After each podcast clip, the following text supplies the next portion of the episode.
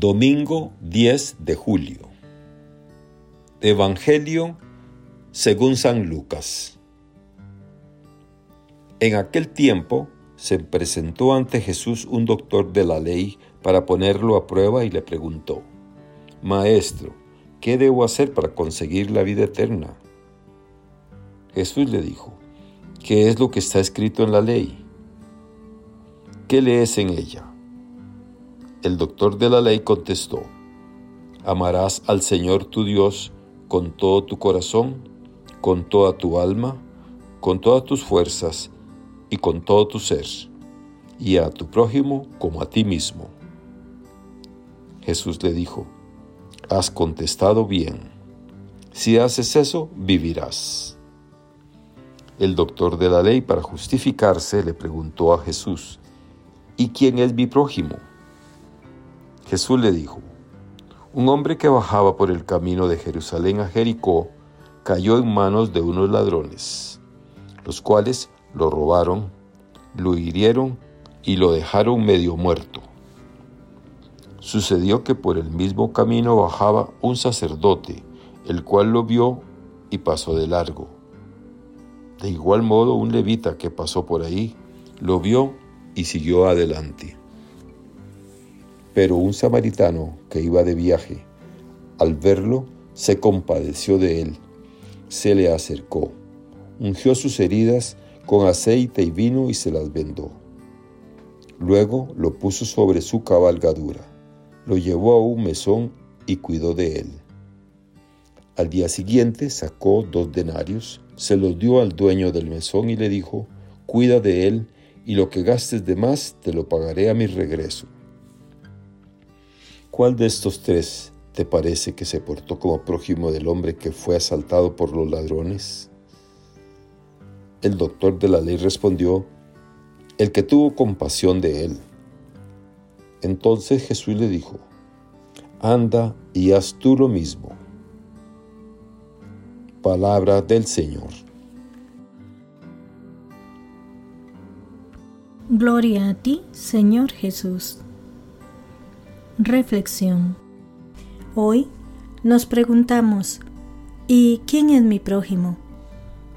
Cuentan de unos judíos que sentían curiosidad al ver desaparecer su rabino en la vigilia del sábado.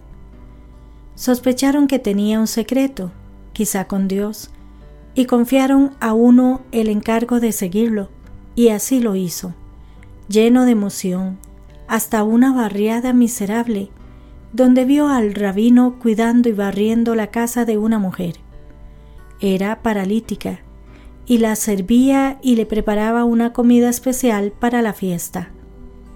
Cuando volvió, le preguntaron al espía, ¿Dónde ha ido? ¿Al cielo entre las nubes y las estrellas?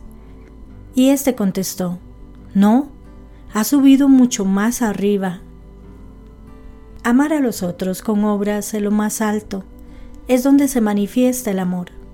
No pasar de largo. Es el propio Cristo quien alza su voz en los pobres para despertar la caridad de sus discípulos, afirma el Concilio Vaticano II en un documento. Hacer de buen samaritano significa cambiar los planes. Llegó junto a Él. Dedicar tiempo. Cuidó de Él esto nos lleva a contemplar también la figura del posadero, como dijo San Juan Pablo II. ¿Qué habría podido hacer sin él?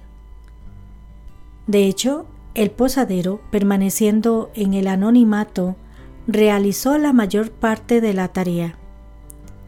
Todos podemos actuar como él cumpliendo las propias tareas con espíritu de servicio. Toda ocupación ofrece la oportunidad, más o menos directa, de ayudar a quien lo necesita. El cumplimiento fiel de los propios deberes profesionales ya es practicar el amor por las personas y la sociedad. Dejarlo todo para acoger a quien lo necesita, el buen samaritano, y hacer bien el trabajo por amor, el posadero.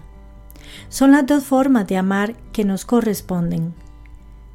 ¿Quién te parece que fue prójimo? El que practicó la misericordia con él, Díjole Jesús, vete y haz tú lo mismo. Acudamos a la Virgen María y ella, que es modelo, nos ayude a descubrir las necesidades de los otros materiales y espirituales.